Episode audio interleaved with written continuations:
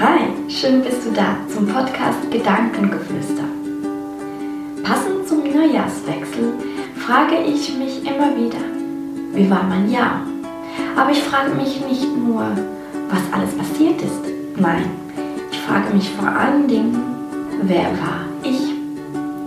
Wie war ich über das ganze Jahr verteilt? Wie habe ich mich verändert? Habe ich mich verändert und ganz bestimmt hast du dich verändert, weil du bist ja auch an gewissen Dingen gewachsen. Und da frage ich mich wirklich, wer war ich ein Jahr zuvor? Wie habe ich mich verändert über das ganze Jahr? Und wie möchte ich sein im nächsten Jahr?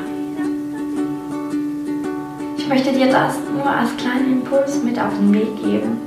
Ich wünsche dir ein wunder wundervolles 2020 und wir hören uns das nächste Mal wieder, wenn du magst. Bis dann. Tschüss.